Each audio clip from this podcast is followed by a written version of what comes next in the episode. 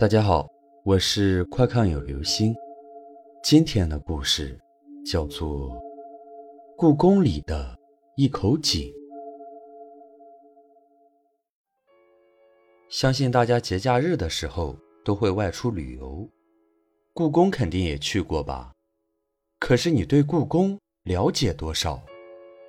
去过故宫的朋友都知道，故宫对外开放的只是一部分。还有很多的建筑没有对外开放，至于这是为什么，没有人能说清楚。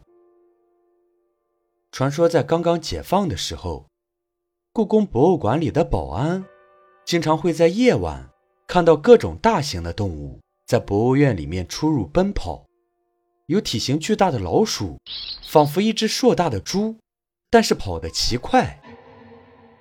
老一辈的人都说。这是皇帝养在皇宫里面的镇宫之兽。后来有一些心怀不轨的人想要抓一两只高价出售，可是几十年过去了，期间看到这种巨大老鼠的人越来越多，可是却没有听说谁抓到过。故宫一天接待国内外游客上万人，但不是每一个来这里的人都知道故宫包含的另一种含义。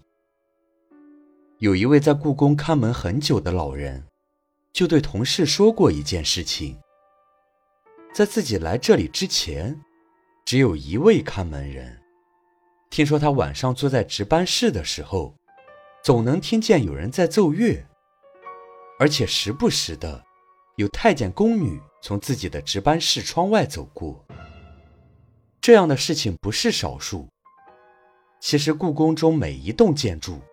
都有着目前科学无法解释的现象。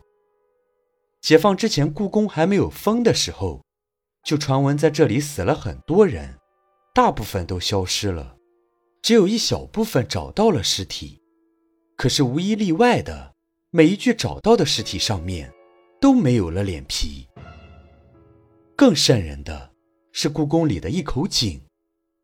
平常在白天的时候，朝着下面看去。只会看到井底的一些石头、杂草什么的。可是你如果在午夜零点以后再往下看的话，你会发现井底水面上倒映的却不是你的面孔。当时故宫里面就有一位看门的保安老王，听了这件事情，觉得不相信，在一次休班的时候，和几个同事喝了点酒，醉醺醺的打赌。自己敢在那口井边待一晚上，但是那些人还不信，说如果他敢在井边待一晚上的话，就每人给他十块钱。当时的老王听到后更加高兴了，不就是换个地方睡觉吗？还能挣外快，当时毫不犹豫的就答应了。晚上的时候，老王拿着凉席走到了井边躺了下去，树叶在微微的摇动着。蚊虫也时不时的叮咬在老王的皮肤上面。就在这样的情况下，老王依旧是安然入睡。如果这时有人在这里，一定会发现老王的呼噜声。呼噜声不奇怪，奇怪的是，老王每打一次呼噜，井里就会传来一阵类似的声音。这并不是回声，因为这个声音每次。都是在老王呼噜声之前响起。